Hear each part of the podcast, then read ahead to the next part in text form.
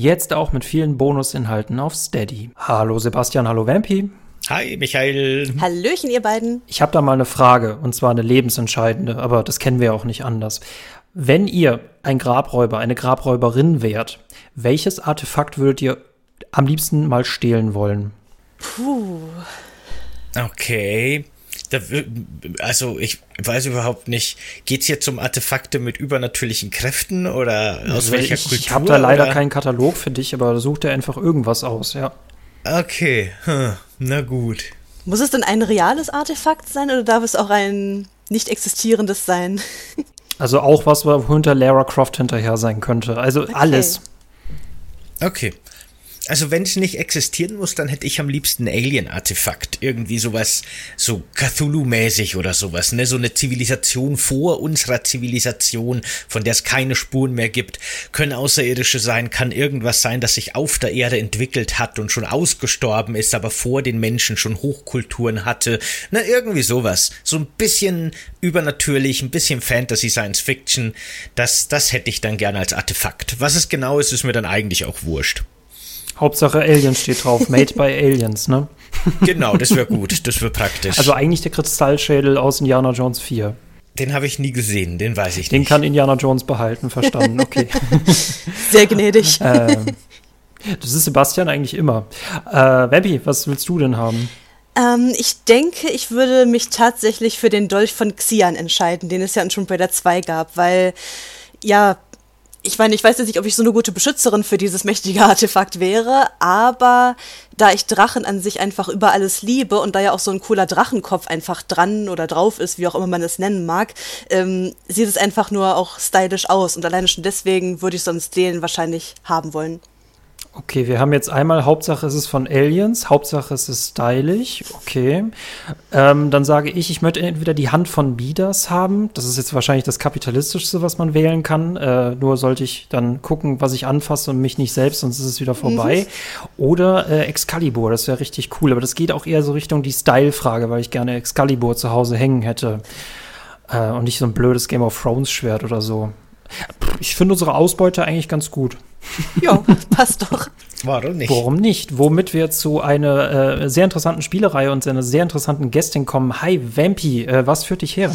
Ja, hallo. Ähm, naja, ich bin auf jeden Fall schon seit, ich weiß gar nicht wie vielen Jahren eine Zuschauerin vom lieben Landsgrid und ähm, ja, ich habe dann äh, immer wieder ja auch von diesem Gemeinschaftskanal ge gehört halt, Coffee Cake and Games und dachte so, ja, okay, ich sollte vielleicht doch mal da auch mich da umschauen und habe dann da viele Podcasts schon gehört zu Resident Evil und auch ja neulich noch zu Silent Hill 1 und so und ich habe dann da auch schon teilweise ellenlange Kommentare drunter geschrieben und fand das immer so toll einfach und dachte so, oh ja, da würde ich auch so gerne eigentlich mitreden. Ich hätte da, dazu so viel zu sagen, weshalb auch die Kommentare teilweise ja so lang wurden und habe ich mich einfach mal getraut und habe angefragt, hey, wäre es mal möglich, dass ich irgendwie auch mit euch halt fachsimpeln könnte über irgendwelche Spiele und ja, es hat geklappt, ich darf, ich bin hier und ich freue mich drauf. Äh, was machst du? Äh, was machst du in dieser digitalen Welt, in der wir auch sind? Ähm, eine Menge auf jeden Fall, kann ich sagen. Äh, ich weiß gar nicht genau, wann das genau alles so anfing. Ich habe, glaube ich, so ungefähr 2011 vielleicht. Da habe ich, glaube ich, so YouTube langsam für mich kennengelernt. Auf jeden Fall habe das Ganze so entdeckt und bin dann auch auf Let's Plays gestoßen und dachte, hey, einfach so ein Spiel spielen und dabei einfach irgendwas labern. Das kannst du doch auch. Und dann habe ich mich da schlau gemacht und habe dann auch relativ schnell angefangen, selber Let's Plays zu machen. Und habe dann auch angefangen mit Tomb Raider The Angel of Darkness tatsächlich. Das war mein allererstes Let's Play und ja, das Ganze mache ich dann dementsprechend jetzt schon auch seit guten elf Jahren. Respekt, Respekt, Respekt dafür. Nicht schlecht, ja. ja äh, und ihr werdet es, wir haben so ein paar Hinweise gedroppt, über welches Spiel wir heute reden. Natürlich über Fallout 76, nein, Spaß. Sondern über äh, Tomb Raider, die ganze Reihe. Äh, Vampy wollte sich nicht auf einen Teil äh, fokussieren, sondern am liebsten über die ganze Reihe reden. Äh, sehr cool, dass du uns das mitgebracht hast, bevor wir endlich über dieses Spiel, diese Reihe reden können. Ähm, Ihr habt uns vorgeworfen, wir reden gar nicht mehr über Kuchen. Eigentlich sind wir nur noch Coffee und Games oder eigentlich nur noch Games, weil wir auch nicht mal über Kaffee reden. Also lassen wir den Kaffee heute weg und reden wieder über Cakes. Äh, welchen Kuchen passt zu äh, Lara Croft? Also, ich habe mir gedacht, der beste Kuchen für Laura Croft, über den sie sich wahrscheinlich auch als Gästin am meisten freuen würde, wäre wahrscheinlich ein sehr alter, versteinerter Kuchen. Ne? Irgendwas aus dem alten Ägypten oder sowas, so Essensreste, die irgendwie gut konserviert wurden. Und sowas, denke ich, wäre der perfekte Kuchen zu diesem Spiel. Ob ich den kosten wollen würde, weiß ich nicht. Aber ja. Du hast dich mittlerweile von den Metakuchen zu den Kuchen weiterentwickelt. Die sehen zwar cool aus, aber du würdest sie sowieso nicht essen. Also, sie sind immer die mein, ungenießbaren, aber gut. Genau, man weiß halt nicht, ob so eine gute Idee ist, den zu essen. Ne? Man könnte schon, aber hm, weiß ich nicht. Ja, es gut ist, ist eine Ich habe mich tatsächlich heute darauf vorbereitet. Ich bin mal gespannt. Vampi zu, äh, als nächstes. Äh, ich habe lange überlegt. Eine Möglichkeit wäre auch gewesen, so als Anlehnung einfach zwei Muffins zu nehmen, so für ihre zwei Pistolen. Aber dann habe ich das nochmal über Bord geworfen, den Gedanken, und habe mich jetzt einfach für einen erstmal relativ normalen Schokoladenkuchen entschieden, weil ich den einfach sowieso am liebsten mag und habe eine kleine britische Flagge quasi reingesteckt, weil Lara ja Britin ist und das ist einfach dann mein einfacher, einfach gehaltener Tomb Raider Kuchen. Ja, das ist das nice. Da wird sie sich äh, bestimmt cool. auch freuen. Ja, Finde ich, find ich cool. Jetzt komme ich mir gar nicht mehr so vorbereitet vor. Aber passt mal auf, ihr Indiana Jones hier. Äh, es gibt ja ein offizielles Tomb Raider Kochbuch, das ich nicht besitze, aber ich habe es mir im Internet angesehen und da steht drin, dass, weil die Rezepte ja alle von Lara Croft selbst sind, natürlich, äh, sie würde äh, New York Cheesecake machen und ich dachte mir, in welchen ihrer Abenteuer war sie denn in New York? Und tatsächlich war sie in Tomb Raider Chronicles offenbar im letzten Level in New York. Und daher kommt dieser New York Cheesecake, den ich jetzt nicht dabei habe, aber es wäre laut ihr der passende Kuchen oder eben das Ungenießbare von Sebastian oder etwas mit einer britischen Flagge. Ich glaube, das alles drei können wir so durchwinken. Man könnte doch einfach einen uralten, versteinerten New York Cheesecake mit einer britischen Flagge machen. Perfekt. Perfekt. Perfekt. Wir brauchen unsere eigene Bäckerei. Finde ich gut. Sehr schön. Ja, äh, und vielen, vielen Dank. Vampi, warum Tomb Raider? Warum bringst du uns das mit? Ganz einfach, weil ich Tomb Raider über alles liebe. Ich bin mit der guten Lara quasi gemeinsam aufgewachsen. Ich glaube, ich kenne die schon seit meinem vierten Lebensjahr tatsächlich. Damals natürlich noch nicht direkt so ins Abenteuer gegangen, aber mein Vater hatte sich das damals, das erste Tomb Raider aus der Videothek noch ausgeliehen, inklusive der PlayStation 1, bis er sich die auch irgendwann gekauft hat. Und hat mir das so ein bisschen da im Haus gezeigt, wie Lara da trainieren kann. Und ich habe mich quasi sofort einfach in das Spiel verliebt. Und Lara war auch so eine Art Vorbild, immer für mich so eine starke, taffe Frau, die einfach immer einen flotten Spruch auf den Lippen hat und auch super sportlich ist. Und ich wollte so werden wie sie. Mit dem Sportlichen hat es bis heute nicht geklappt, mit dem Tough-Sein vielleicht ein bisschen. Und ähm, ja, Lara ist einfach äh, der Held meiner Kindheit und bis heute ein Idol. Und ich habe unglaublich viele Sachen von Lara auch schon auf meinem YouTube-Kanal äh, also Let's Plays von Teil 1 bis 6 wirklich und zahlreiche Custom-Levels, die gibt es ja auch dank des Level-Editors. Und ähm, ja, inzwischen nennt mich meine, äh, also nennt mich meine Community auch schon teilweise die Tomb Raider Queen, weil ich halt, ja, gut auch in allen Spielen eigentlich zurechtkomme. Und da, ja, eine Menge halt weiß. Ich habe so viele Fragen, aber bevor wir deine Expertise anzapfen, ähm, würde mich echt interessieren, weil ich, ich könnte darauf tippen, dass unsere Spielerfahrung, Sebastian, du und meine, dass die relativ ähnlich ist. Wie viel Tomb Raider-Erfahrung hast du? Uh, ich habe tatsächlich einige Tomb Raider-Spiele gespielt. Jetzt hast du mehr als ich. Aber okay. äh, ich, ich war da nie so wirklich deep drin. Ich habe definitiv den ersten und den zweiten gespielt, den zweiten auch tatsächlich durch. Und dann gab es irgendwann mal für den GameCube noch ähm, Tomb Raider Le Leg Legacy oder, oder Legends oder irgendwie sowas. Wahrscheinlich Legend. Legend, ja, genau, das kann sein. Den habe ich auch noch ziemlich lang und auch durchgespielt. Und ich habe mir die neueren Reboots zumindest mal angesehen, aber die haben mich ehrlich gesagt nicht mehr so abgeholt. Also meine Erfahrung mit Tomb Raider ist tatsächlich relativ begrenzt, aber ich habe immer wieder mal so Ausflüge gemacht in die Reihe. Okay, dann fasse ich meine Tomb Raider-Erfahrung sehr kurz zusammen, weil sie auch nicht so viel Raum einnimmt. Es ist tatsächlich mein allererstes Spiel für die PlayStation 1 gewesen, die ich mir damals noch von meinem Kommunion-Geld gekauft habe, wie das wahrscheinlich viele gemacht haben. Ich war tatsächlich noch so grün unter den Ohren, dass ich versucht habe, im Tutorial zu speichern, was tatsächlich nicht geht. aber ich wollte es auf jeden Fall machen, weil ich dachte, dass ich die Tür aufbekommen habe. Das war ein Erfolg, den ich nicht äh, fallen lassen wollte. Äh, es war mir als Kind eigentlich immer viel zu schwer und ähm, ich glaube, heute würde ich wegen der Panzersteuerung auch nicht mehr in die alten Teile reinkommen, aber sie haben für mich deutlich mehr Charme als das, was man die modernen Teile nennt. Ja, da sind wir uns auf jeden Fall alle einig, denke ich mal. Die neuen Teile haben mich auch nicht mehr so abgeholt. Es war einfach nicht mehr meine Lara.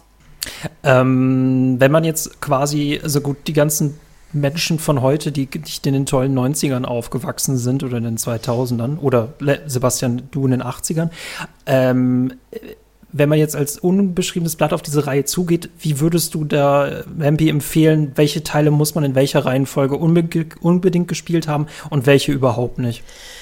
Um, ähm, also ich würde tatsächlich empfehlen, wirklich einfach klassisch mit dem Tomb Raider 1 anzufangen, ganz einfach, um die Entwicklung von Lara auch zu sehen. Sie hat ja von Teil zu Teil weitere Fähigkeiten eigentlich bekommen, neue Ausrüstung und auch ihr, ihr grafischer Stil einfach ähm, da sollte man mit den niedrigsten Ansprüchen rangehen und sich dann freuen, wenn sie sich quasi in jeder möglichen Form weiterentwickelt. Und ja, die neueren Teile tatsächlich würde ich nicht mehr so empfehlen. 2013 war noch relativ gut tatsächlich, vor allem da Lara im Deutschen dann auch von Nora Tschirner gesprochen wurde. Die Schauspielerin mag ich auch sehr gerne. Deswegen, das war noch okay. Aber dann Rise of the Tomb Raider und auch Shadow of the Tomb Raider, das war mir ich weiß auch nicht. Also zum Teil auch zu Open-World-mäßig. Ich mag nicht dieses Open-World-mäßige. Das hat für mich nicht so zu Lara einfach gepasst. Und die ganze Art einfach mit dem, wie das aufgebaut wurde und diese ganzen Ballerpassagen wie in Uncharted, nee, das hat mich einfach nicht mehr begeistern können. Ich bin schockiert, dass ich dich frage, mit welchem Teil man anfängt. Du empfiehlst Teil 1 und sagst dann aber die große, große Warnung. Es ist eigentlich egal, was ihr spielt. Ihr dürft nur nicht die modernen Teile spielen.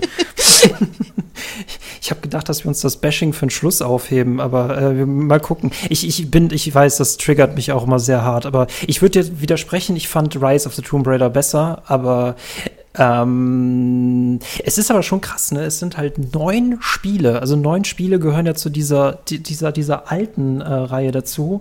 Tomb Raider, Tomb Raider 2, Tomb Raider 3, Tomb Raider 4, die Chronicles, Angel of Darkness, Legend Anniversary, Underworld. Genau, und dann sind wir schon beim 2013er. Genau. Ich aber das Hand aufs Herz, die muss man alle gespielt haben. Oder Sebastian, sprich Ich wollte nur ganz kurz fragen eher, weil ich mir selber nicht sicher bin, aber Vampy weiß das bestimmt besser.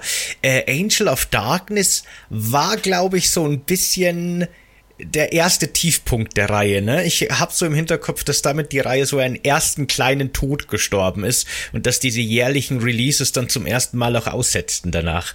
Wie, wie findest du das Spiel oder wie bewertest du das? Ja, also du hast auf jeden Fall recht, aber leider muss ich sagen, weil ausgerechnet dieser verhasste Teil war lange Zeit oder ist eigentlich mehr oder weniger immer noch mein Lieblingsteil tatsächlich der Reihe. Ah, okay.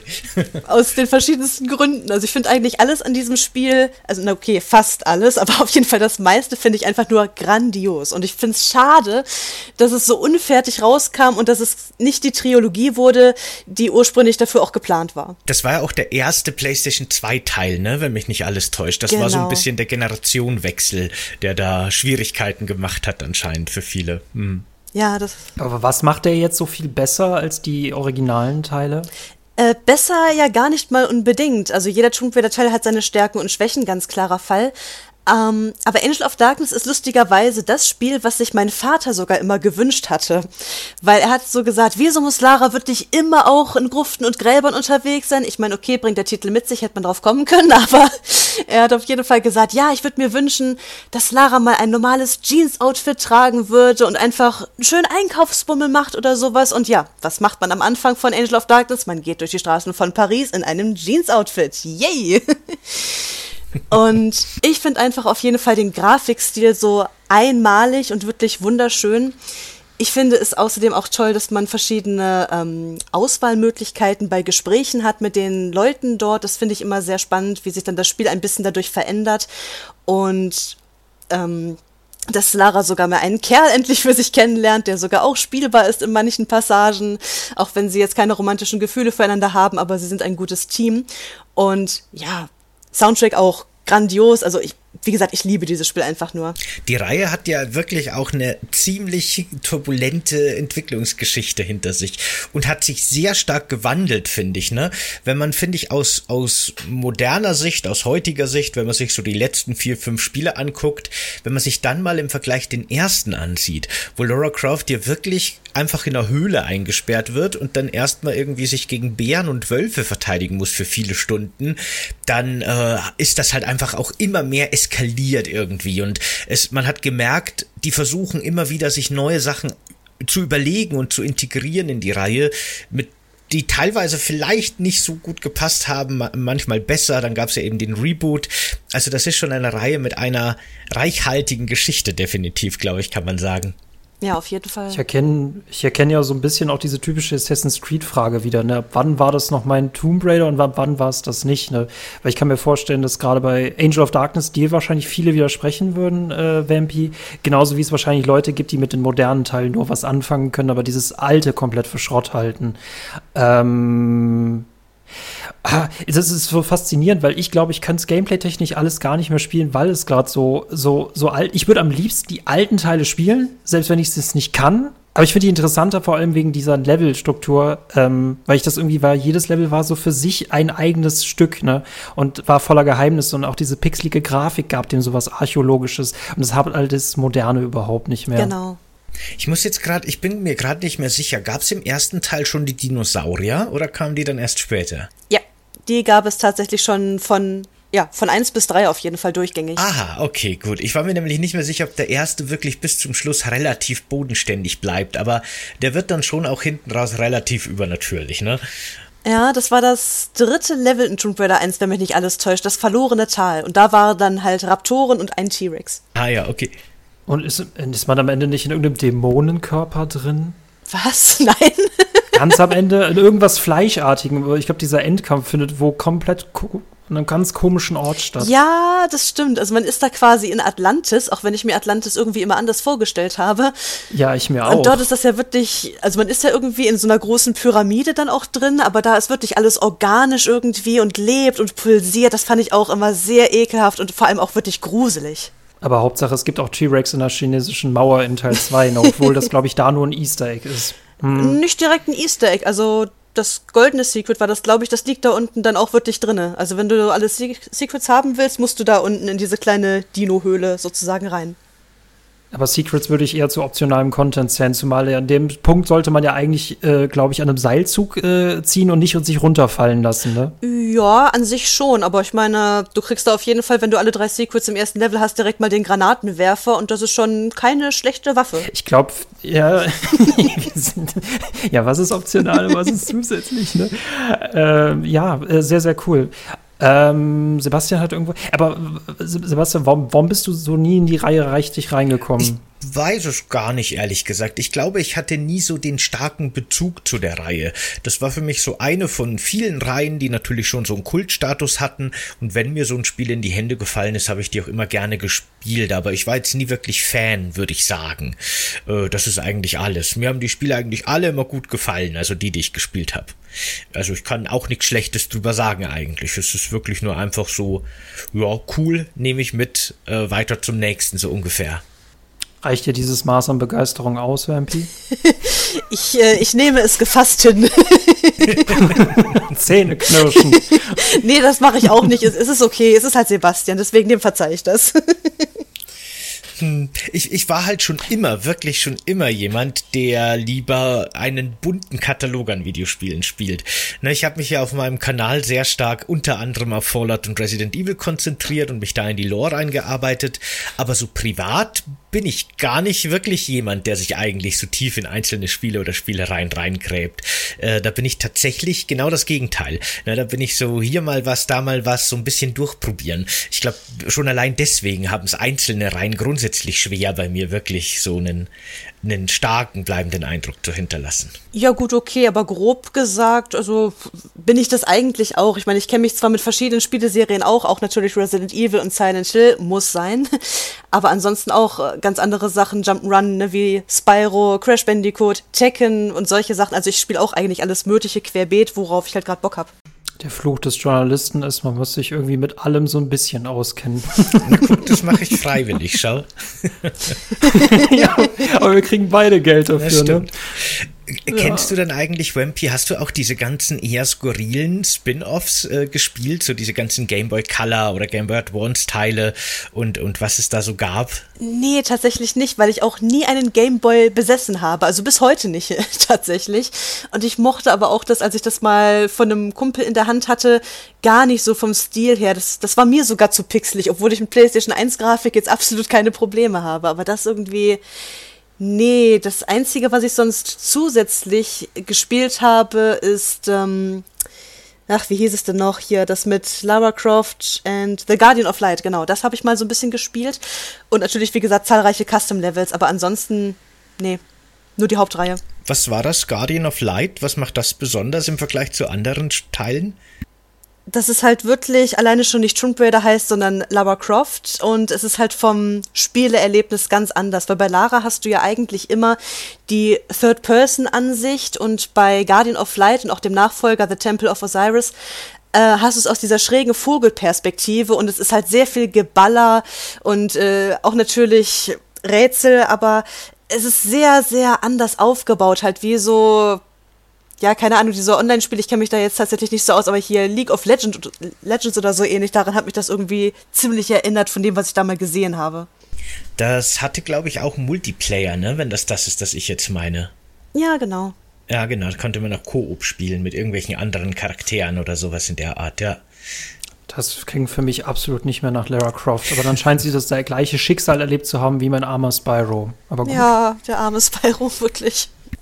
Skylanders, ne? Das Boah. ist so das Dschungelcamp für ganz arme Charaktere. Es tut mir so weh, ey. Er löst ihn endlich. Selbst das Dschungelcamp naja. ist interessanter als das, muss ich sagen. Da würde ich widersprechen, aber wow. Spyro sah da einfach ekelhaft aus. Es war nicht mehr Spyro, ne. Ich habe tatsächlich erst vor kurzem, da, da habe ich mit Merlin einen Podcast gemeinsam hinter der Paywall gemacht. Also das haben jetzt nur unsere Steady und Patreon-BäckerInnen gehört wahrscheinlich. Ähm, da habe ich mal so ein bisschen mir so Mobile Games angeguckt. Wir haben so in die Netflix äh, Games reingeguckt, weil die erstaunlicherweise ja nicht nur Serien und Filme, sondern eben auch Videospiele in ihrem Repertoire haben. Und da wollten wir mal reingucken, was es da so gibt. Und da habe ich tatsächlich eine Zeit lang äh, Tomb Raider Reloaded gespielt. Ich finde, einerseits ist der Name Tomb Raider Reloaded eine Unverschämtheit, weil das klingt so ein bisschen, als wäre das jetzt ein Remake oder eine neue Adaption des Originals und das weckt komplett falsche Erwartungen und ist im, ne, also total respektlos dem Original gegenüber. Finde ich wirklich furchtbar. Aber das Spiel an sich hat mir wirklich Spaß gemacht. Das kann man, glaube ich, so ein bisschen mit einem, mit einem Binding of Isaac vielleicht am ehesten vergleichen. Es ist quasi ein Roguelike und man äh, läuft da mit Laura Croft durch irgendwelche Dungeons. Es hat so eine Top-Down-Kamera. Laura schießt automatisch auf Gegner, äh, die sich ihr nähern und man bewegt sie im Grunde nur durch so Bullet-Hell-Bildschirme durch, mehr oder weniger, und muss dann auch so kleine Rätsel lösen und Fallen ausweichen und so weiter. Und dann sammelt man eben Schätze, verschiedene Währungen, Waffen, kann alles upgraden, ihre Outfits upgraden, ihre Waffen upgraden, ne? Das ist so der Gameplay-Loop. Und das war ja mal irgendwie nochmal eine, eine ganz andere Herangehensweise an Tomb Raider. Man könnte sagen, eine Ausschlachtung der Lizenz, aber trotzdem tatsächlich, tatsächlich ein lustiges Spiel. Also es hat mir tatsächlich Spaß gemacht für, für einige Tage. Also doch ähm, wenn es um ausgeschlachtete Lizenzen geht, dann hat es Lara Croft, glaube ich, nicht so schwer erwischt wie manche andere Figuren, würde ich sagen. Würde ich mal so in den Raum stellen. Ja, es geht schlimmer, ne? Skylanders Beispiel, beispielsweise. Ja, oder auch Legacy oder, of Kane, wo dann Noscott kam. Ja, oder, oh. Silent, oder Silent Hill. Silent Hill, ne? Wenn du dann als Casino-Spiel endest, dann weißt du, du hast echt Ja, Pachinko-Automat, das stimmt, da wird's Boah, dann... Boah, Konami ist grausam. Ich glaube, das habe ich nicht mal mehr mitgekriegt. Das letzte Schlimme war Book Gut, of Memories. dass du es nicht mitbekommen hast. uh, uh, nee, da musst du durchhalten. Also hinter dem Saw-Keller kommt noch ein weiterer Saw-Keller. Oh je. Ja, ja, oh wei, oh wei. Naja gut, und ich bin gespannt, was sie mit Bloober Team machen. Ähm, aktuell wir, wir, haben eine sehr interessante Struktur dieser Folge, aber ich weiß zumindest, Als dass ob wir jemals äh, eine Struktur jetzt, hätten. Tu doch nicht so. ja, jetzt hast du es verraten, ey. Mann, ich wollte die Profi... Egal. Ähm, die, die, Lizenz liegt ja jetzt bei Embracer Group, die diverse Marken aufgekauft haben, mittlerweile aber gemerkt haben, dass sie echt viel Geld ausgegeben haben und jetzt wollen sie irgendwie wie sparen. Deswegen, ich habe keine Ahnung. Sie haben Deus Ex, sie haben Lara Croft, aber ob da jetzt was passiert mit, keine Ahnung. Oder sie haben sich einfach ins Regal gestellt, weiß ich auch nicht. Doch, ich glaube schon. Also ich habe auf jeden Fall gehört, von Tomb Raider soll irgendwann ja noch ein neuer Teil erscheinen, wo sie dann die Verbindung zwischen der letzten Trilogie und dann den alten Teilen herstellen wollen, wo ich schon sage, das ist ist zum Scheitern verurteilt ist, das glaube ich nicht, dass sie ja, das hinkriegen. But when, ne? Ja. Aber wann? Aber okay, wenn sie es dann machen, dann habe ich die andere Frage, ob sie es hingekriegen. Aber, aber können wir uns nicht alle einig sein, egal ob Netflix oder was auch immer, dass das Grundständige von Lara Croft ist, in exotische Welten reisen und Gräber plündern, um die Welt natürlich zu retten? Ja, hätte ich nichts gegen, auf jeden Fall. Und da habe ich tatsächlich, das finde ich super schön, ähm, wie heißt er noch gleich? Genau, es gibt einen YouTuber namens Xmania, den wir beide ja auch, äh, wir beide feiern den ja auch, Vampy, du und ja. ich. Der macht tatsächlich Rankings und was ich richtig spannend an ihm finde, stundenlange Rankings der Level, der einzelnen Level aus den Tomb Raider Teilen und das kann ich mir echt von vorne bis hinten immer wieder angucken. Äh, was mich interessieren würde, was ist für dich so dein liebstes Level in den Tomb Raider Spielen? Und nein, die modernen natürlich nicht. ja, da gibt es auch keine richtigen Level. Wäre schwierig da zu sagen. Die Leute mal mit ihren Open Worlds. Ja, furchtbar. naja, wem es gefällt. Also in Tomb Raider 1, ich hatte ja auch ähm, gerade durch X-Mania tatsächlich und dieses Ranking-Video hatte ich ja auch zumindest Tomb Raider 1 mal gerankt und will es für weitere Teile noch machen. Und in Tomb Raider 1 ist es ganz klar mein Lieblingslevel, das verlorene Tal, weil genau wie Drachen mag ich einfach auch extrem Dinosaurier und deswegen, das war ganz außer Frage, dass das an erster Stelle steht. In Tomb Raider 2 ist es schon etwas schwieriger, da mag ich wirklich sehr viele Level. Ähm, aber ich glaube tatsächlich, das Kloster von Bakang ist dort mein Lieblingslevel, weil ich diesen ganzen Aufbau vom Kloster so schön finde einfach und wie die Mönche auch einen unterstützen. Mit denen kann man da ja zusammen kämpfen und sowas. Das ist einfach ein tolles Erlebnis. Dann Tomb Raider 3. Ja, ist fast das gleiche dann wie halt in äh, Tomb Raider 1, Absturzstelle, wo ja dann wieder die Dinosaurier vorkamen, ist einfach mein Lieblingslevel. Und dann Tomb Raider 4, da würde ich sagen, äh, im Tal der Könige hieß das, glaube ich, wo man mit dem blauen Jeep auf jeden Fall dann durch die Wüste gefahren ist. Es war zwar sehr kurz, wenn man sich da nicht genau umgeguckt hat und zwischendurch ausgestiegen ist, aber ich fand das einfach mega schön, wie die Felsen von der Sonne da angestrahlt wurden und das, das Jeep-Theme auch, das war eine coole Mucke. Das war richtig genial. Und Tomb Raider 5. Bevor, oh boy, du gehst jetzt die gesamte Reihe durch. Ich dachte, ich hätte das ich tun sollen. Mein, ich bereue meine Frage. Du hättest dich auch. Äh, nee, alles super. Ähm, wie gesagt, ich habe ich, das einzige Level, was ich jemals abgeschlossen habe aus den alten Teilen, war die chinesische Mauer, ähm, was nicht mein Lieblingslevel ist. Was ich davon gesehen habe, muss ich sagen, was mich sehr interessiert hat, war aus Tomb Raider 2 Venedig. Ähm, sehr interessanter Schauplatz, äh, vor allem sehr, sehr schönes Theme, wo man eigentlich denkt, dass es so, dass es irgendein klassisches Stück sei, aber nein, es wurde ja tatsächlich auch vom Pro Komponisten für dieses Spiel gemacht.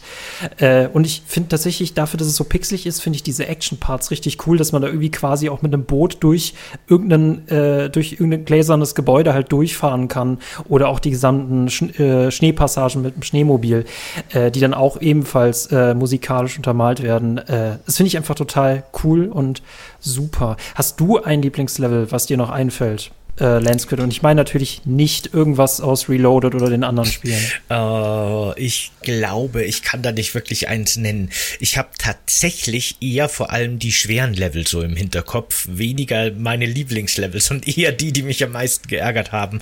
Ich kann mich da, ich weiß nicht, ob es der zweite oder dritte Teil war, aber da geht's gegen Ende irgendwo in ein U-Boot. An das kann ich mich, mich aus irgendeinem Grund noch ziemlich gut erinnern. Und in äh, Legend ist man am Schluss irgendwie in so einer surrealen Welt mit schwebenden Plattformen und die hat mich auch fix und fertig gemacht. Also ich habe eher so ein bisschen meine Hasslevel. Lieblingslevel, ich, ich ich mochte in Tomb Raider immer die Abwechslung gerne. Ich kann gar nicht so den Finger drauflegen, was mir da jetzt besonders gut gefallen hat. Ich habe mich immer schon drauf gefreut auf das nächste Szenario, auf das nächste Level, immer so die Überraschung, wo es jetzt wohl als nächstes hingeht und wie das wohl aussieht. Insofern ist immer das bevorstehende Level, glaube ich, mein Lieblingslevel. das hast du sehr schön gesagt. Das mit dem U-Boot war auf jeden Fall aus Tomb Raider 5 die zweite große Hauptgeschichte, sag ich mal. Oh, der fünfte. Und das mit den, ja, und ähm, das mit den schwebenden Plattformen war auf jeden Fall nicht Legend, das war gegen Ende von Tomb Raider 2, die schwebenden Inseln, nee, die schwimmenden Inseln, obwohl es die schwebenden ah, heißen sollte, finde ich. Ah, okay, dann habe ich, glaube ich, die, die Spiele direkt verwechselt, vermutlich. Aber gut. Scheint so. Die sind ja alle manchmal echt ein bisschen gemein, diese Level, ne? Also unabhängig von der Steuerung. Aber es gibt, glaube ich, auch in Teil 2, äh, korrigiere mich, wenn ich da falsch liege, Vampy, gibt es da nicht auch dieses Level, dass man ganz kurz vorm Dolch steht und dann plötzlich durch eine Falltür dieses ganze Level runterfällt und alles wieder nach oben klettern darf? Ja, das ist ein sehr schönes Trollface vom Spiel. Das ist, das ist Teil 2. Mhm. Wobei es in Teil 5 sowas ähnliches gab. Im erst, äh, in der ersten Geschichte, wo sie da wieder in Rom ist, da wollte sie ja diesen besonderen Stein haben, den Merkurstein oder wie der hieß. Und ähm, da kann man auch eigentlich den relativ schnell sehen und wenn man hinspringt, kracht da auch die Plattform unter einem ein und muss da erstmal nochmal sich einen langen Weg zu diesem Stein bahnen, auf jeden Fall. Ja, das war noch Jump'n'Run und das, was wir heute Jump'n'Run nennen, ist überhaupt kein Jump'n'Run mehr. Das war damals hier das Dark Souls, bevor es Dark Souls gab. Das Dark Raider. Bla. Das Dark Raider. Ich meine, gerade Tomb Raider 3 ist ein totales Dark Raider, da ist alles einfach nur böse und will dich tot sehen. Ich weiß noch, ich habe Teil 3, ich habe äh, ich, ich hab Teil 3 tatsächlich durchgespielt, indem ich den Cheat benutzt habe, alle Level zu überspringen. Aber du musst den ja tatsächlich im Level eingeben und das funktioniert tatsächlich auch beim Endkampf. Du musst nur gucken, dass du nicht, während du den Cheat eingibst, vom Gegner getötet wirst. Aber so habe ich auch Teil 3 durchgespielt. Aber Schande über mein neunjähriges, zehn elfjähriges Haupt, ja.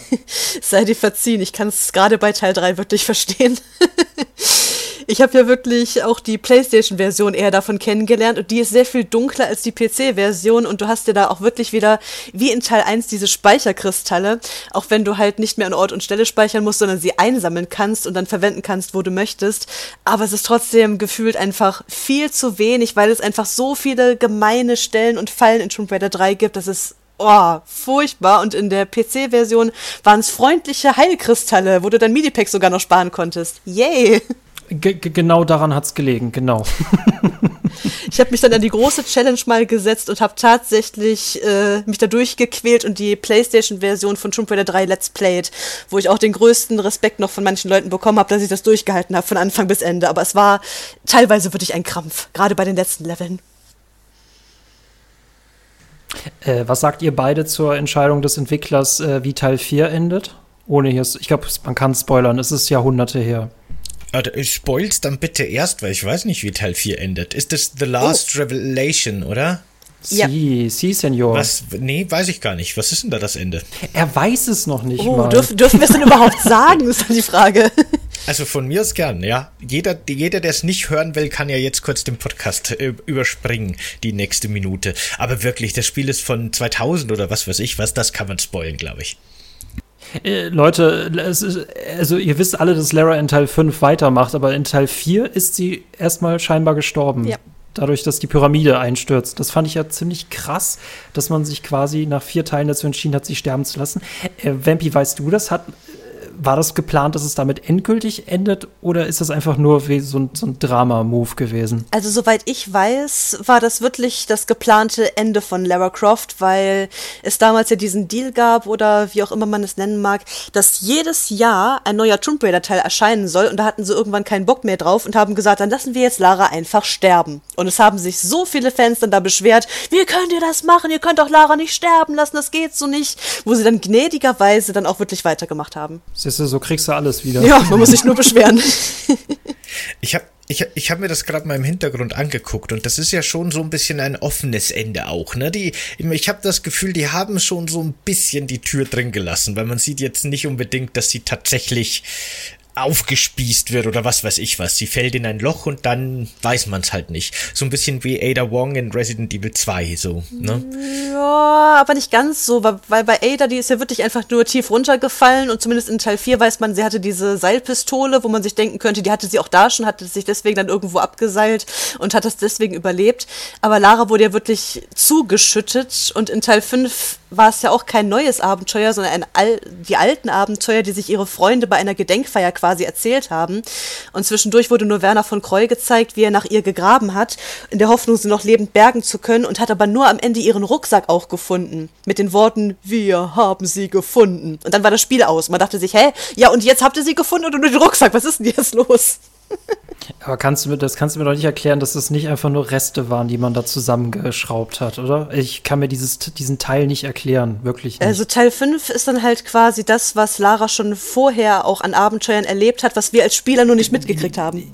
Den Sinn verstehe ich schon dahinter. Ich verstehe nur nicht, kann mir keiner erzählen, dass das wirklich die Idee war, dass man nicht einen neuen Teil macht, sondern nach dem Motto, jetzt machen wir lieber mal einen Chronicle-Teil. Also ich weiß es nicht. Also ich weiß auch nicht, ob er so gut angekommen ist. Also ich weiß allgemein, dass nach 4 nicht mehr alle Teile so gut angekommen sind. Bis, glaube ich, ähm, Anniversary wieder das Ruder rumgerissen hat. Ja, oder schon Anniversary, ja, Anniversary oder Legend, irgendwie eins von beidem. Mm, es war ja mm. beides relativ gut. Also ich mag Legend auf jeden Fall sogar lieber als Anniversary, muss ich sagen. Oha. Ich habe dazu keine Meinung, aber ich stimme dir einfach zu. das ist gut. das Ding ist einfach bei Anniversary funktionieren manche Sachen nicht so gut. Es ist sehr viel auf Zeit und die Kamera ist teilweise einfach dein schlimmster Feind und deswegen nein, einfach nur nein. Mhm. Aber wie war denn das in Tomb Raider 4 mit dem Ende von, von Laura? Ähm, hat sich das in gewisser Weise angedeutet? War das so ein, ein Ende einer Heldinnenreise oder kam das ganz plötzlich und überraschend und man wusste überhaupt nicht, was los ist? Weil grundsätzlich finde ich das cool, wenn Videospielstudios, wenn Publisher, wenn auch Filmmacher, ne, egal, ganz egal, den Mut haben, ihre Figuren auch mal sterben zu lassen und Sachen auch wirklich zu Ende zu bringen und nicht einfach immer weiter, immer weiter, bis es irgendwann halt einfach zwangsläufig scheiße wird. God of War. Zum Beispiel. ja, God of War hat sich ja da auch noch mal gefangen. Aber gut, ähm, hattest du das Gefühl, das ging so ein bisschen in die Richtung von, okay, die, die bringen jetzt die Geschichte auch wirklich zu Ende? Oder war das so ein plumper Schlusspunkt, weil die einfach nur keinen Bock mehr hatten? Puh, schwierig. Also, ich war auf jeden Fall damals wirklich erstmal äh, schockiert und es kam ja, doch, es kam eigentlich unerwartet. Also ich habe das gemeinsam mit meinem Vater tatsächlich gespielt. Wir hatten uns da abgewechselt. Und dann gab es halt diesen ja, Endkampf gegen Seth, wo man dann geflohen ist erstmal und alles um Lara herum ist schon eingestürzt. Und man dachte sich so, ja, aber Lara, die ist da schon am Ausgang, man sieht schon das Licht von der Wüste, sie ist gleich wieder draußen. Und dann steht da Werner, wo man sich dann denkt, oh, ist der jetzt noch böse oder nicht? Nee, okay, er ist anscheinend wieder in Ordnung, okay, soweit so gut. Der Boden unter Lara bricht weg, sie hält sich noch fest. Und dann auf einmal, ja, ist sie halt verschüttet. Und Werner nimmt den Hut traurig ab und senkt den Kopf und dann Spiel aus und mein Vater meinte noch so, ja, der denkt, Lara ist tot, ne? Und dann liefen die Credits. Lara ist tot? Was? Nee, das gibt's doch nicht. Also es kam eher überraschend tatsächlich, doch, hm. ja. Ich hätte geweint wie ein Schlosshund, wenn ich dabei gewesen wäre. Ich ja, wir waren viel zu wütend, um zu weinen. ich finde es mutig, muss ich sagen, aber ich habe es nicht miterlebt, ne? schon gleich gar nicht zu seiner Zeit. Ich kann es nicht wirklich beurteilen. Aber gut, wie, wie gehst denn du, Vampy, so an die, die Tomb Raider-Spiele ran? Ist das was für dich, wo du immer wieder mal alle paar Jahre die komplette Reihe am Stück durchspielst? Oder pickst du dir immer wieder mal so einzelne Spiele raus, auf die du Bock hast? Oder, oder sind das überhaupt so ständige Begleiter für dich, diese Spiele? Gute Frage. Ähm, also ich habe jeden Tomb Raider Teil auf jeden Fall mehrmals durchgespielt. Tomb Raider 3 eher meistens angespielt und nicht ganz durchgespielt. Aber ähm, also ich spiele auf jeden Fall immer wieder tatsächlich den ersten Teil, weil ich mich dort in meiner Zeit verbessern möchte, weil es das einzige Spiel ist, wo ich tatsächlich mal einen ähm, Speedrun auch gewagt habe. Es war zwar der langsamste der Welt, hm. aber ich habe mein Ziel wenigstens erreicht, ohne Glitches in unter vier Stunden durchzukommen. Hm, ja, cool. Und ja, ansonsten ähm, Tomb Raider 2 und 3, da spiele ich jetzt öfters den Randomizer, den es ja netterweise für die PC-Version gibt. Und das ist halt sehr interessant, weil dadurch sich ja, also man kann ja wirklich alles randomisieren, dass andere Gegner auftauchen, andere Musik abgespielt wird, Lara andere Outfits trägt und man weiß nicht, in welchem Level man die Waffen verliert, was es ja da auch in ja, zwei und drei auf jeden Fall gab. Und äh, random Sounds irgendwie, wenn du deine Waffe ziehst, kommt ein komisches Gelächter und solche Sachen. Also es ist äh, sehr weird und interessant, fast wie ein neues Spiel. Also das sind so die ersten zwei, drei Teile sind so die, die mich am häufigsten auf jeden Fall begleiten, würde ich sagen. Randomizer finde ich immer super. Die machen mir auch immer sehr viel Spaß. Ich liebe irgendwie Pokémon Rot-Blau Randomizer. Das ist was, das starte ich alle paar Jahre mal wieder. Und ne, einfach diese, diese Überraschung. Welche, welche Pokémon findet man in den Startgebieten? Was wird das Anfangsteam? Ich spiele die dann auch nie durch, aber äh, so Randomizer können so Spiele schon nochmal sehr interessant machen. Das kann ich gut verstehen, dass das ein, ein großer Anreiz ist. Ein Thema, das du eben noch erwähnt hattest, war dieses, dieser Level-Editor und ähm, der scheinbar mit Chronicles dazu kam, früher oder später, oder nur wirklich mit Chronicles. Äh, magst du uns da einen Einblick geben in diese Szene? Ist die heute noch aktiv und wie, wie viele Level gibt es da?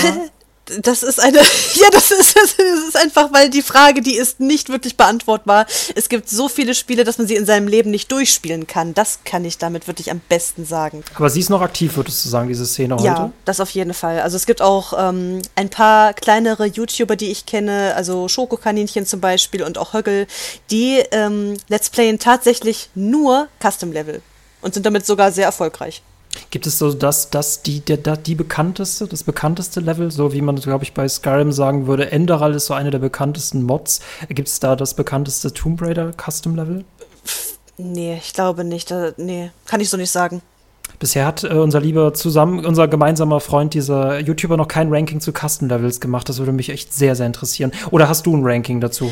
Äh, ich habe, glaube ich, mal ähm, mehr oder weniger, ja doch, ein Ranking dazu gemacht. In irgendeinem meiner Abonnenten-Specials war das. Da habe ich alle Custom-Level, die ich bis dahin auf jeden Fall Let's Played hatte, mal gerankt und nochmal Szenen aus dem Let's Play dazu auch gezeigt und was dazu dann gesagt. Ja doch, mehr oder weniger habe ich das.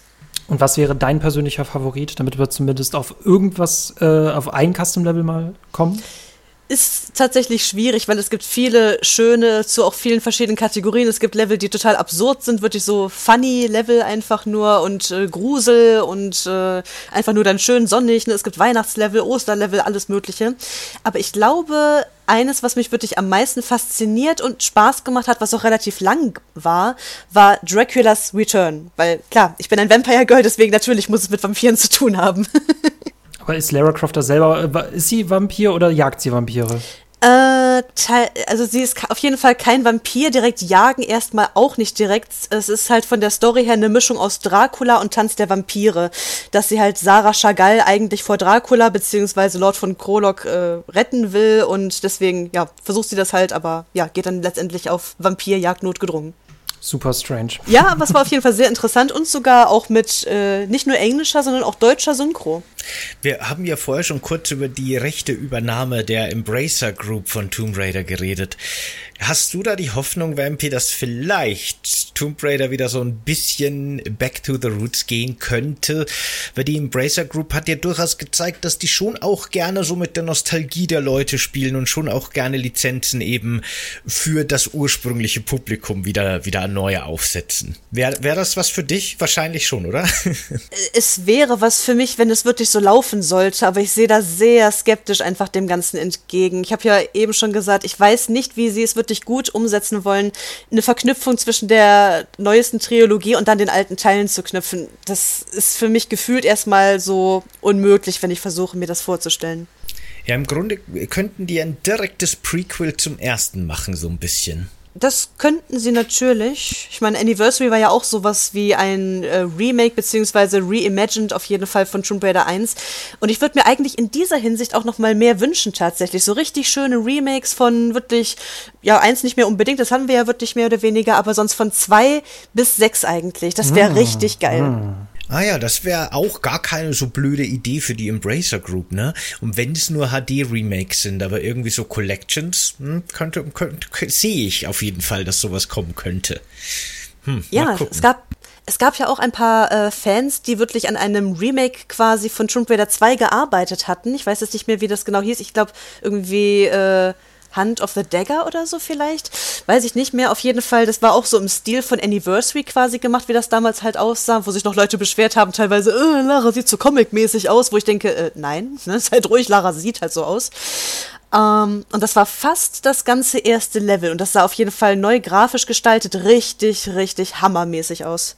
Es ist halt immer die Sache bei diesen Fanprojekten, ne? wenn die Leute das ehrenamtlich so neben einem Job machen, äh, interviewe ich auch viele Leute zu anderen Sachen zu. Das braucht, es, es braucht Jahre, um zustande zu kommen, bricht währenddessen manchmal ab. Ähm, ja, klingt aber mega interessant, würde ich mir auch gern reinziehen. Hm, also was ist eher wahrscheinlich, ein Remake oder eine Fortsetzung? Was von beiden kriegen sie hin? Ich meine, sie haben auch die Deus Ex-Lizenz, das macht mir Sorgen. Da ist ja ein Remake hm. gerade in Arbeit oder ein Remaster von Gex 1 bis 3 oder so ähnlich. Ja, mir macht auch ein bisschen Sorgen, dass hm. Embracer Group jetzt sehr stark auch anscheinend auf den AAA-Markt anzielt. Und ich, ich finde, die sollten in ihrem Double-A-Sektor bleiben. Da sind sie teilweise echt gut, aber hm, naja, schauen wir mal. Ja, wir können gespannt sein. Kannst, kannst du den modernen Teilen, weil wir das Bashing so ein bisschen eingekürzt haben, äh, kannst du den modernen Teilen irgendwas abgewinnen, Vampy? Mm, ja, schon. Also wie gesagt, 2013 war noch eigentlich ganz nice, auch wenn das ja auch schon ziemlich Open-World-mäßig war und sowas, aber das hat mir insgesamt noch ziemlich gut gefallen. Und ansonsten ja, wie Rise of the Tomb Raider anfing, sag ich mal, war auf jeden Fall echt äh, toll. In diesem Schneegebiet, wo man auch erstmal versuchen muss zu überleben. Das war schön aufgezogen.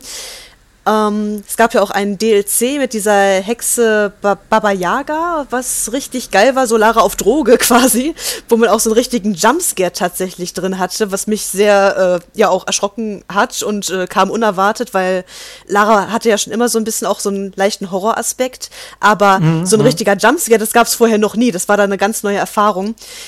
Ähm, aber ich bin ziemlich wütend geworden im Laufe des Spiels gegen Ende, vor allem weil der christliche Glaube so in den Dreck gezogen wurde durch diese scheiß Fanatiker, sag ich mal wirklich. Da bin ich richtig ausgerastet so ein bisschen, hab gesagt, Leute, jemand, der sich nicht mit dem christlichen Glauben auskennt und dann nur diese fanatische Scheiße mitbekommt, der kriegt ein völlig falsches Bild. Das hat mich irgendwie sehr wütend gemacht, was schon mal das Spiel sehr in den Dreck gezogen hat für mich.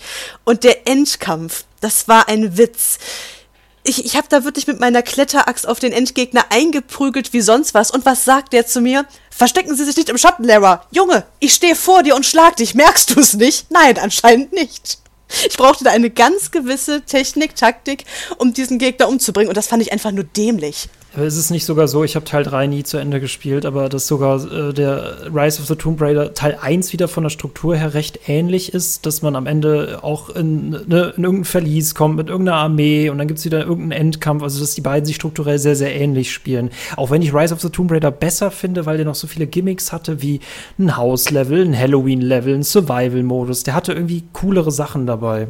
Aber ich finde die alle drei nicht besonders gut. Ja, und Shadow of the Tomb Raider habe ich ja selber tatsächlich noch nicht bisher gespielt. Ich habe es zwar schon im Regal stehen, aber bisher nur einen ähm, Livestream mal dazu geguckt und da habe ich auch nicht so richtig Bock auf das Spiel bekommen, um es dann selber zu spielen. Ich werde es natürlich irgendwann tun, weil ne, ist halt Tomb Raider und meine liebe Lara, aber äh, nee, es ist halt nicht so meins. Ich habe auch alle Silent Hill Teile gespielt, man muss da durch als Fan. Hm. Ja, mehr oder weniger. Ähm, Origins habe ich ja. noch nicht gespielt, nicht wirklich.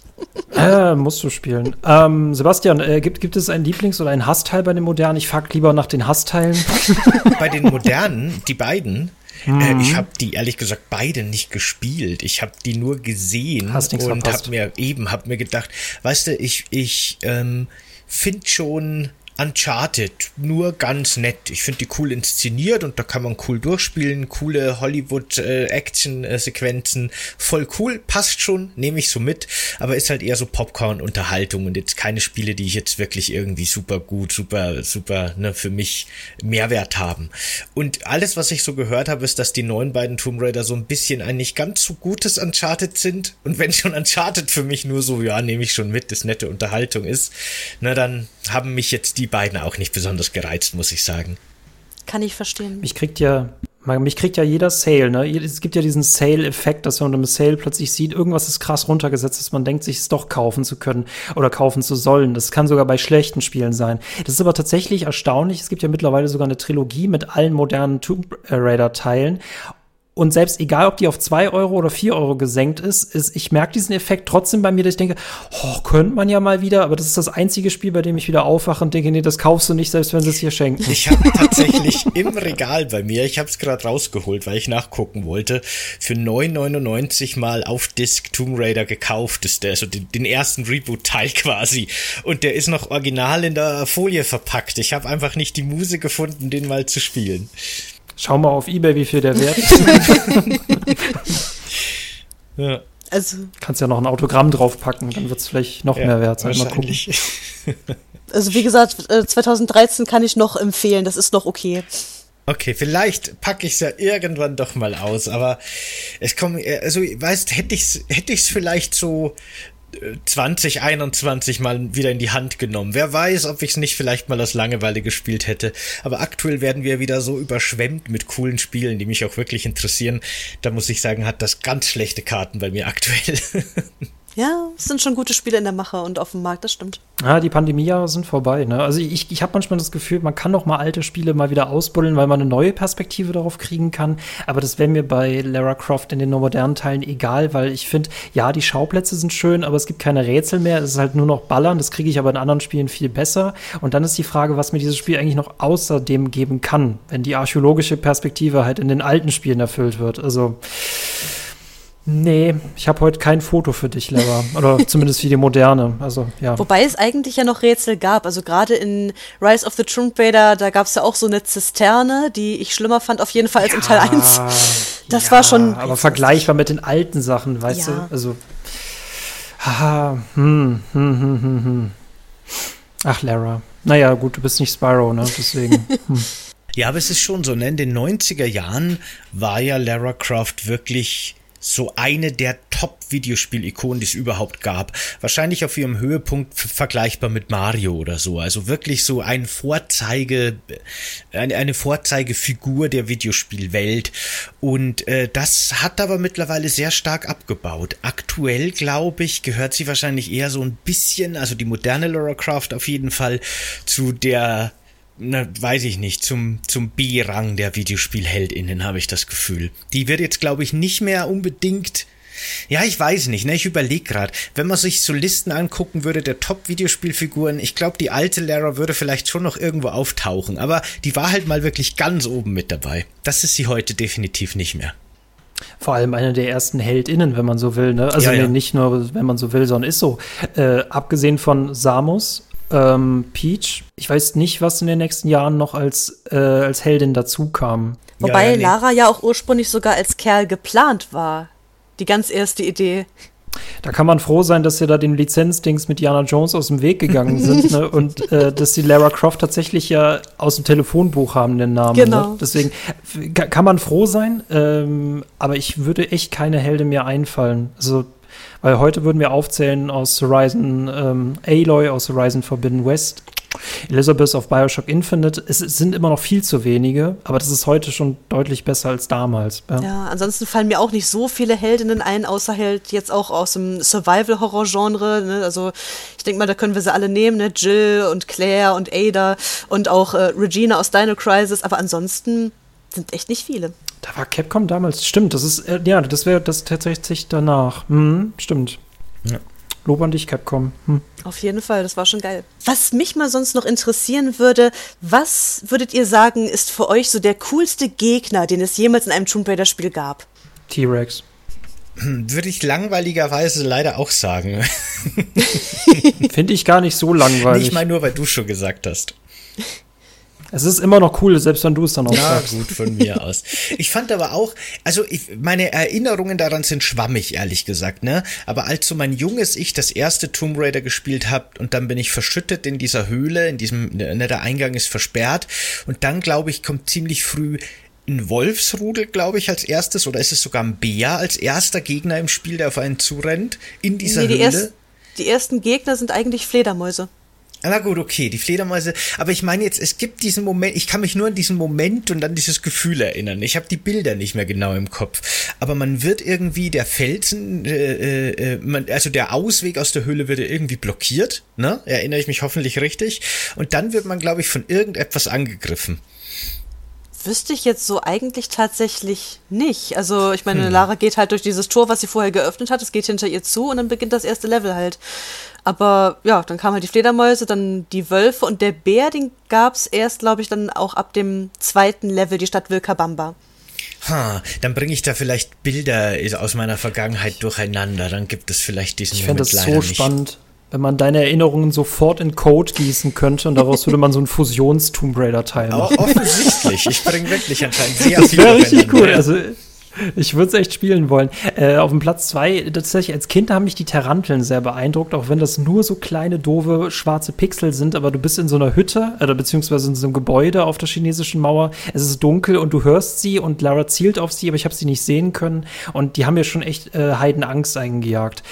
Ähm, ich finde es aber so beeindruckend auch in dieser Horrorrichtung, weil es auch sowas, ich, ich, ich glaube, Infizierte gibt es tatsächlich auch. Es gibt irgendwo mal, das ist glaube ich ein Easter Egg, es gibt einen Gangster auf einem Skateboard, der sich mit dir duelliert, warum auch immer. Also Skateboard, das ist doch dann eigentlich Kid, das ist doch einer der ja fast schon Endgegner halt in Tomb Raider 1. Deswegen, das ist kein Easter Egg, von dem kriegst du ja deine Uzis wieder. Das ist nicht mal, ja, aber ich meine, der ist auf dem Skateboard. Ja, das, das ist halt ein Typ, der auf dem Skateboard halt ist. Der trägt ja auch eine Cappy. Passt. Das kannst du mir nicht erzählen. Das kannst du mir nicht erzählen, dass das. Doch, das ist ganz ja, normal. Wir sind, wir sind Archäologe und äh, Terroristen. Ja, klar fahre ich auf einem Skateboard. Das ist halt mein Nee, Ding. das liegt daran, weil er halt so Kleinganove, glaube ich, einfach ist und der arbeitet halt für Nadler. Und Nadler ist ja auch erstmal so vom Gefühl her ein normaler Mensch, bis man merkt, nein, sie ist die Königin von Atlantis. Hm, okay. Aber aber Larsen und Pierre sind ja auch ganz normale Menschen, die für sie arbeiten und deswegen, so what? Dann ist halt auch ein Typ auf dem Skateboard dabei, ist doch egal. Ich habe keine Fragen mehr. aber nee, äh, nee, oder, oder dass man sich in London mit Gangstern, äh, Gangstern duelliert. Es ist, es ist da wird einem schon, ich glaube, viel, viel, viel, viel geboten. Also da können sich andere Spiele eine Scheibe von abschneiden, was die Gegnervielfalt angeht. Ich habe mir gerade noch mal jetzt in einem, in einem Walkthrough das erste Level angeguckt, um meine Erinnerungen aufzufrischen. Und tatsächlich ist es ja quasi so, dass man ähm, das Level vor einer geschlossenen Tür startet. Also man ist quasi in der Höhle, hinter dir ist die verschlossene Tür. Ich hatte mir eine Sequenz ausgedacht, in der die Tür irgendwie verschüttet wird, die gibt's nicht. Aber eben dieses Gefühl von, okay, also damals hatte ich ganz stark dieses Gefühl von, okay, ich bin jetzt hier in dieser dunklen Höhle eingesperrt. Und ähm, dann läuft man eben so durch diese, durch, diese relativ engen Gänge und überall auch so dunkle Passagen. Äh, die Atmosphäre ist auch so ein bisschen gruselig, finde ich einfach. Ne? Das Sounddesign, man hört hört so leise Höhlengeräusche und dann kommt in diesem Walkthrough nach erschreckendem vier Minuten erst der Bär, von dem ich dachte, dass er direkt am Anfang kommt, aber gut. Und ich fand diesen Bär damals halt extrem beeindruckend, weil das für mich so ein totaler Schockmoment war. Ich habe mich total erschrocken, dieses riesige Ding, das da plötzlich auf einem zurennt in dieser dunklen Höhle. Deswegen ist mir der so im Gedächtnis geblieben, der erste Bär im Spiel. Und das ist vielleicht mein Top-Gegner. Das, auf das wollte ich vorher eigentlich hinaus. Ich habe das nur, in meinem Kopf war das sehr viel komprimierter alles. Der Landsquid Bird Rider Director. Genau. Sehr gut. Aber ja, stimmt. Es gab ja noch diese eine, ich glaube beim ersten Speicherkristall, wo man über diese kleine Schlucht quasi springen musste und da unten, wenn man unten reingeht oder reinfällt, da ist schon der erste genau. Bär im ersten Level, stimmt. Genau, in so einer komischen Tempelanlage oder irgendwie sowas in der Art. Ja, so ein kleiner Geheimgang. Aber Wir haben deine Frage jetzt langweilig, also total episch natürlich beantwortet mit T-Rex, Taranteln, Gangster auf einem Skateboard und Bär im Landscript Director's Cut erhältlich.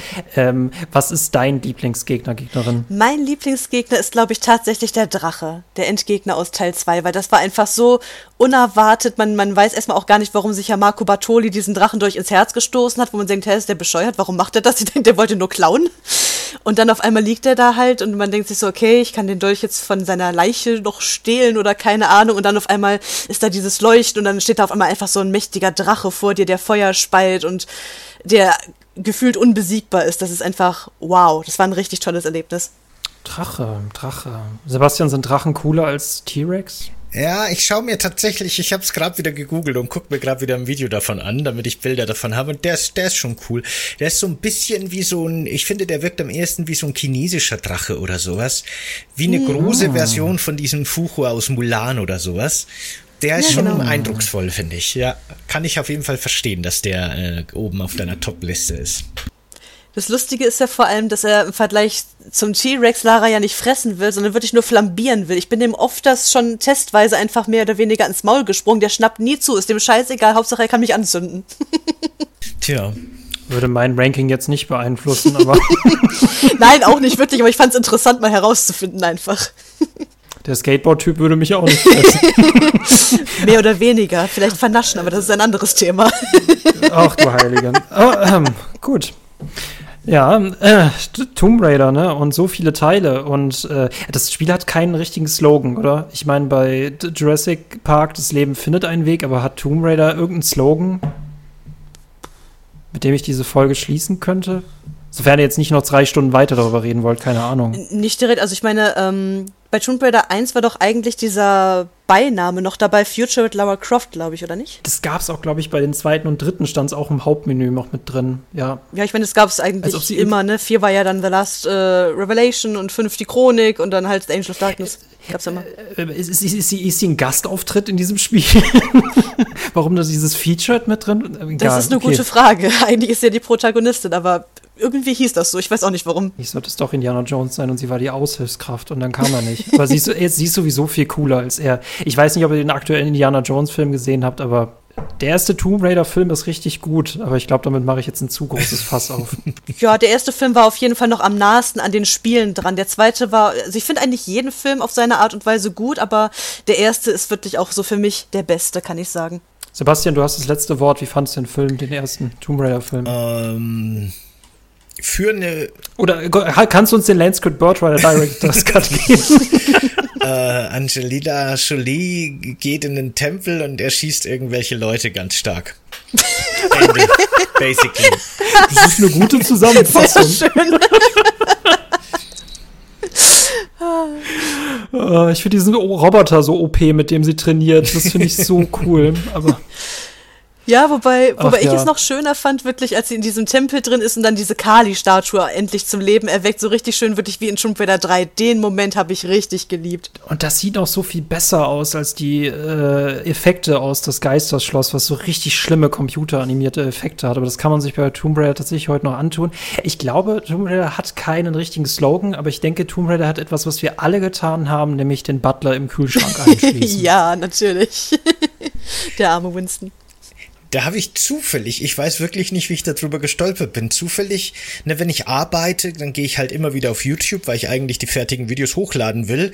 Und dann muss ich immer an dieser bescheuerten Hauptseite vorbei, auf der ich dann öfter mal hängen bleibe, weil ich doch wieder zwei, drei Videos anklicke.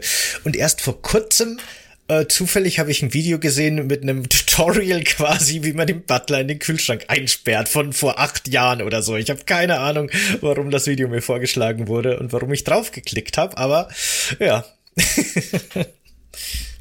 2015, das hatte Suchvolumen, echt super strange. Weil das Gruselige ist ja, dass der Butler aber in Tomb Raider äh, 3 auch wieder aus dem Kühlschrank irgendwie entkommen kann, dann auf einmal auf diesem Schießplatz auftaucht in einem anderen Anzug. Vielleicht ist es sein Zwillingsbruder. Vielleicht hat, hat sie zwei Butler. Wer weiß. Wer weiß, hätte man sonst mal ausprobieren müssen, ob er noch im Kühlschrank ist. Habe ich, glaube ich, echt nie gemacht. Ich will mir eine Fortsetzung mit Vincent wünschen. Der soll das jetzt alles machen. Aber es ist so witzig, weil tatsächlich, ähm, äh, das ist eigentlich ein schöner Schlusspunkt. Ich habe äh, 12 bis 15 Jahre später nochmal das Tutorial von Teil 2 gespielt und da habe ich es nie geschafft, in diese Kammer zu kommen, die man durch einen Schalter öffnen kann. Man kann ja sogar in diesen Villen Geheimnisse freischalten.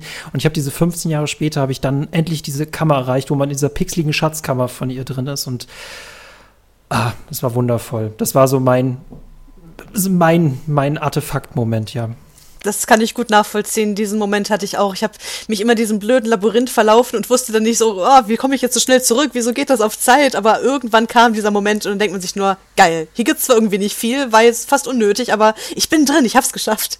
Das war Lara Croft in a nutshell. genau. sehr, sehr gut. Alles klar. Vielen, vielen, vielen Dank, Bambi, dass du da warst. Sehr, sehr gerne.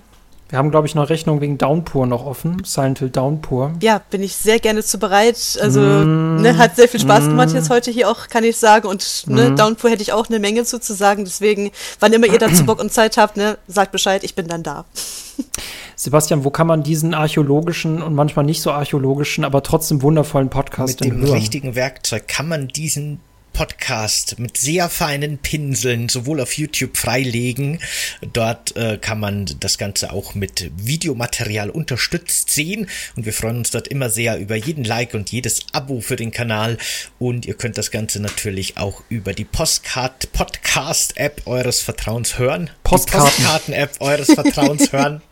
Äh, genau, dort äh, freuen wir uns natürlich auch sehr über eine positive Bewertung, je nachdem, wie das bei eurer App funktioniert. Da ist ja alles sehr unterschiedlich. Und wenn ihr das Ganze noch weitgehender unterstützen wollt, dann schaut gerne auf Steady oder Patreon vorbei. Dort könnt ihr das Ganze finanziell unterstützen und ab 5 Euro im Monat erhaltet ihr Zugriff zu super viel, super coolen Bonusfolgen, die immer mehr werden. Wäre sehr cool von Super euch. Super cooler Bonus-Content. In dem Sinne, vielen Dank nochmal fürs Dasein, Vampi. Und bis Gerne. zum nächsten Mal, Leute. Ciao, macht's gut. Tschüss. Ciao. Ciao, Leute.